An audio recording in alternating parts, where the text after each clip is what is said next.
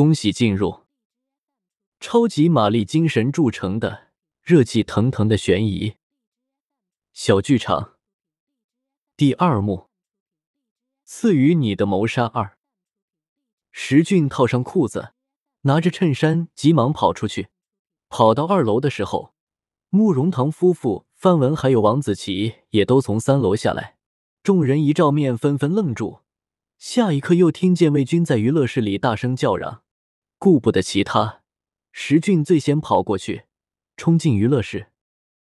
王子奇的妻子于兰横卧在南墙陈列柜下面，背后的心脏部位插了一把刀，血浸染了睡衣的背部，看上去已经死亡了几分钟。王子奇惊呼一声，就要扑上去。石俊一把拉住他，甩给了魏军，看着他。言罢，石俊快步走到于兰身边，摸摸她的颈动脉。数秒后，石俊遗憾的摇摇头：“报警吧。”在王子琪怒吼和菲亚尖叫的时候，石俊掏出电话确定时间：二十三点零五分。魏军，你给我解释解释！不等石俊说话，王子琪揪住魏军的衣襟。大声质问：“你在这守夜，谁杀了他？”魏军很冷静，但他的眼神却看着石俊。石俊走到他面前，握住他的手腕，严正的问：“我离开后，你都干了什么？”魏军没有挣开石俊的钳制。你离开后，我在这里坐了五分钟，也出去了。我去检查了一楼通往前后院的两扇门是否锁好。然后回房间给你拿衣服，再去找你。我把衣服给你放下后，回到娱乐室。从我离开娱乐室到回来，前后七八分钟的时间。你回来的时候什么情况？石俊问道。当时娱乐室的门关着，我进来发现灯也没开。我记得出去的时候没关灯，我打开灯才看到于兰的尸体。魏军的陈述不带任何感情色彩，他也并不在乎周遭人对他投以的怀疑眼神。石俊低下头仔细看凶器，发现这只是一把常见的水果刀，想必是凶手行凶的时候非常用力，只有刀柄露在外面。看看手稿丢了没有？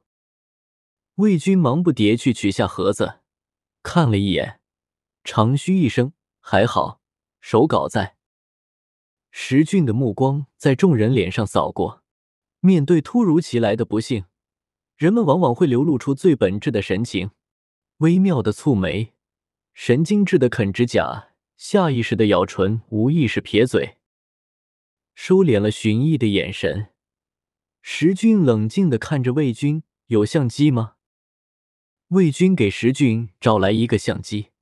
石俊在五个人的注视下拍了现场照片，他拍得很快，将相机收进自己打开口袋之后，说：“范先生，你先打电话报警。”言罢，又看着魏军：“你跟我出去看看车子的情况。”一楼大门刚打开，暴风雪好像猛劲的拳头打在两人的脸上，石俊费了些力气才把门关好。走在前面的魏军尚未踏到台阶，就被石俊大力抓住，狠狠推在了门上。魏军笑了：“你怀疑我？你说呢？”暴风雪打在石俊的背上，让他的脸色更寒冷几分。你给我记住，都别在我面前玩花样。不管你信不信，今晚的事与我无关。你觉得我像傻逼？你是傻逼，那我是什么？你什么都不是。闻言，魏军缓缓的抬起手，抓住了石俊的手腕。他的眼睛因为风雪而无法全部睁开，半迷着的眼瞧着石俊。他笑道：“你的心跳很平缓，没有过速，你的瞳孔也没有在瞬间紧缩放大，说明你的心态非常平和。你不用对我表现出很激动的样子。你了解我，就像我了解你一样。”是的，在盘问证词的时候，你握住我的手腕，测试我的心跳。你紧紧盯着我的眼睛，观察我瞳孔的变化。石俊，你我棋逢敌手，游戏才会精彩纷呈，并没有在意被对方看穿。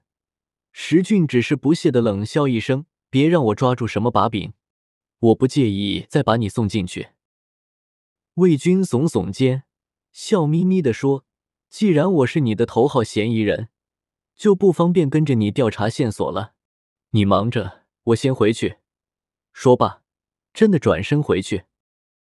石俊郁闷的长吁一声，待回头一瞧，妈的，三辆车的十二个轮胎都被扎破了。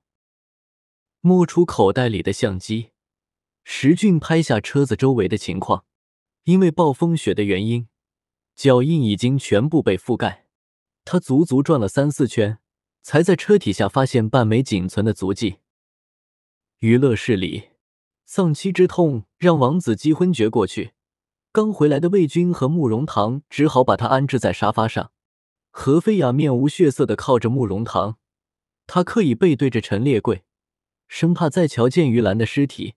慕容堂轻声轻语的安抚着妻子，实则声音发抖，手脚冰凉。相较于夫妻俩的惧怕紧张，魏军则是紧紧盯着于兰的尸体，一脸的狐疑。范文不停的拨打报警电话，因为下雪和线路原因，信号并不好。他烦躁的按着座机按键，并追问院子里的车能否使用。魏军没有回答范文。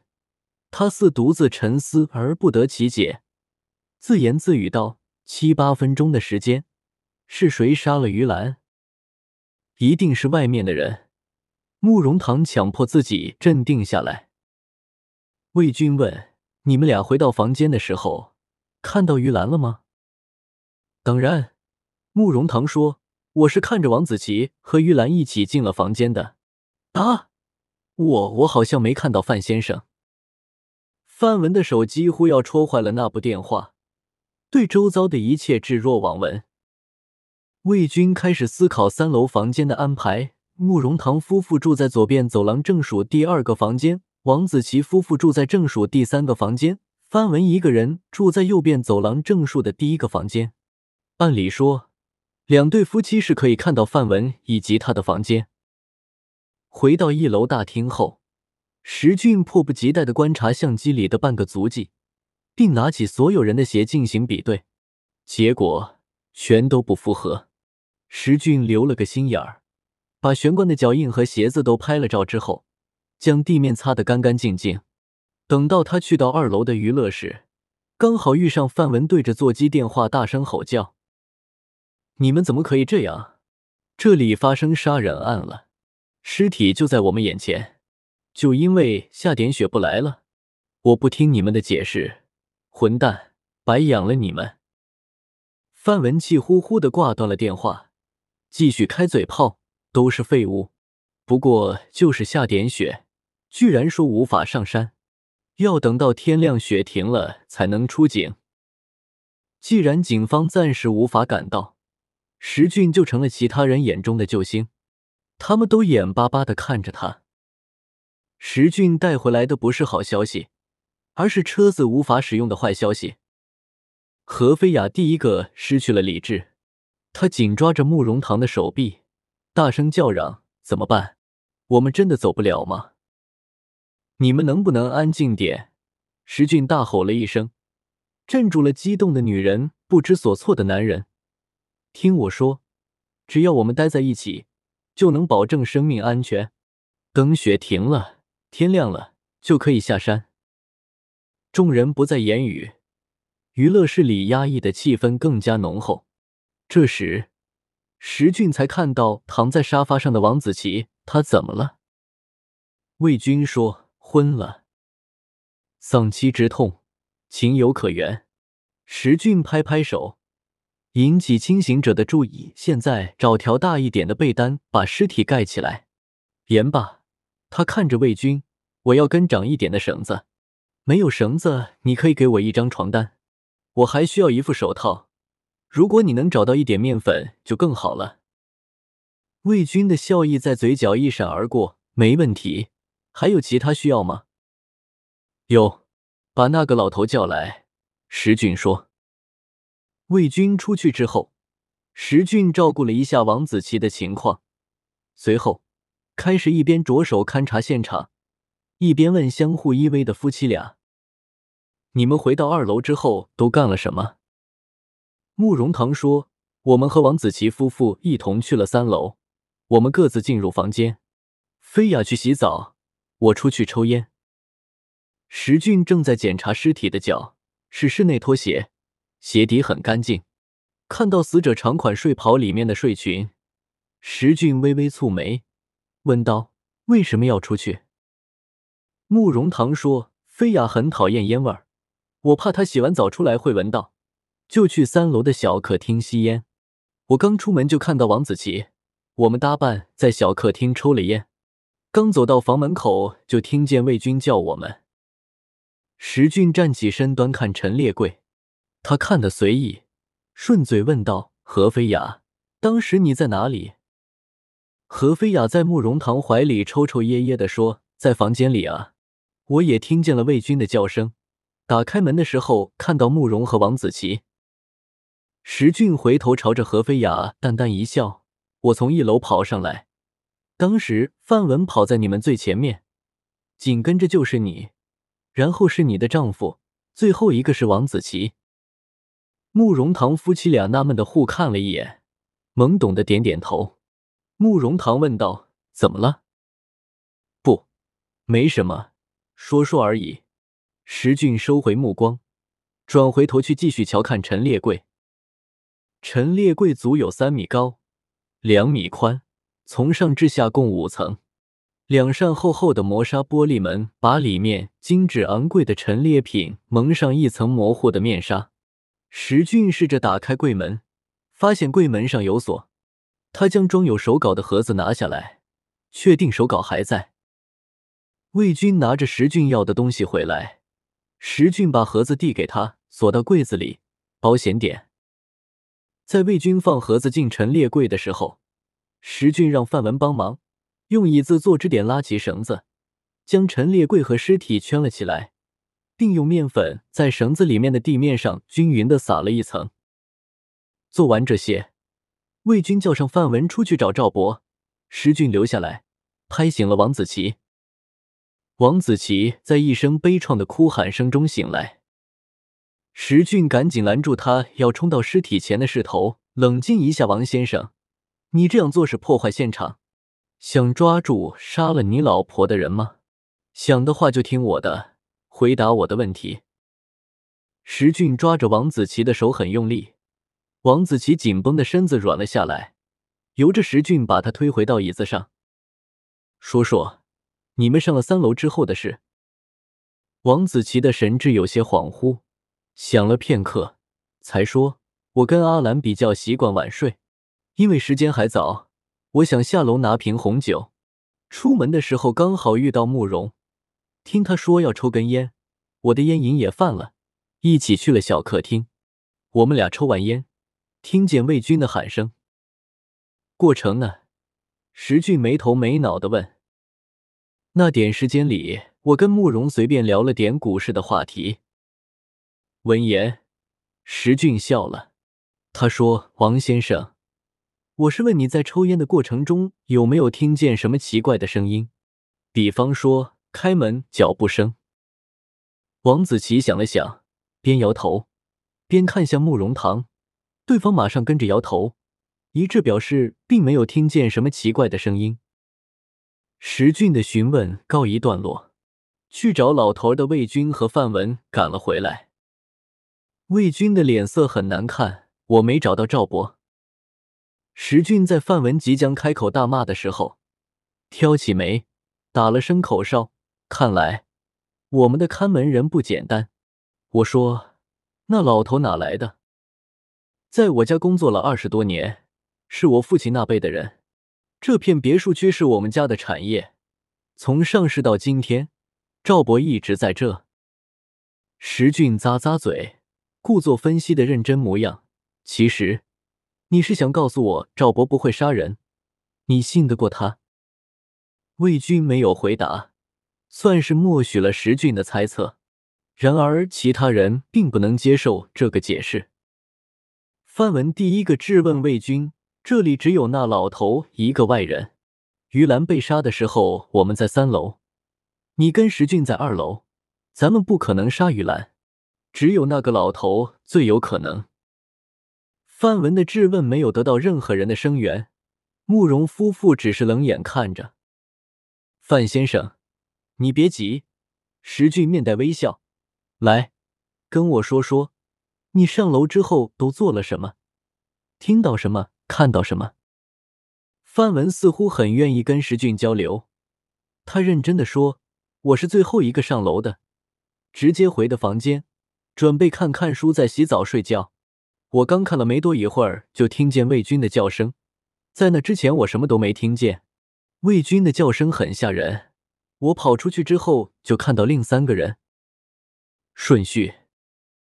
什么顺序？范文不解的看着石俊。你看到他们谁在前，谁在后？慕容在最前面，他妻子王子骑在慕容身边。你们说话了吗？说了。我们几乎同时说话，都在问出了什么事。谁先说的？不记得了，好像是一起说的，乱七八糟，反正是同一个问题。他们的房门开着吗？开着吧。哦，慕容的房间门开着，王子琪房间的门没开。一连串的提问，回答好像机关枪似的，哒哒哒，一句紧跟着一句。石俊连喘气的机会都没留给范文，继续紧问。出门的时候看见谁在第一位？慕容的妻子。你们说了什么？魏军，他出了什么事？他们的房门开着吗？没开。不，慕容房门开着，王子琪的没开。你回到房间后没洗澡吗？洗了，我想看书来着。第一件事做的是什么？想洗澡，是洗澡还是看书？哦，对，是看书。到底是看书还是洗澡？是看书。打乱顺序的问题，终于让范文抓狂。天哪，你在干什么？石俊安抚性的拍拍范文的肩膀，要他冷静，笑说自己只是随口问问。只可惜。石俊所谓的随口问问，却引来何飞雅的质疑。他忽然瞪着眼睛，手指着范文：“是你，你，你跟阿兰的死脱不了关系。你先说看到我，后又说看到慕容；你先说进屋就看书，后又说进屋洗澡。你简直前后矛盾。”我没有。范文喊得脖筋暴起。石俊在诱导我，审讯的惯用伎俩。你不懂就闭嘴。范文的手已经握成了拳头，狠狠瞪了一眼何飞雅，随即再看向王子琪。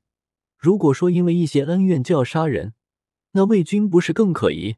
他入狱后，所有的个人资产都被于兰的爸爸吞了。要不是魏老先生有遗产，魏军出狱后就是个要饭的。范文的指证就像一块石头投入平静的湖面，激起千层浪波。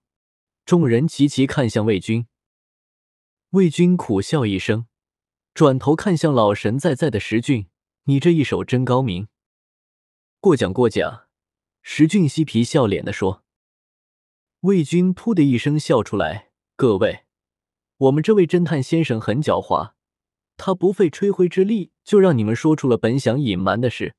恭喜，你们都中计了。”在另外三人纷纷露出惊讶的神情时，魏军笑道：“但是他的这种方法有一个弊病，没错，他的确是让你们说了一些隐私，但从现在开始你们会对他产生抵触的心态，这对他的侦破工作非常不利。”石俊不得不为他的反击鼓掌，很准确，一针见血。待续。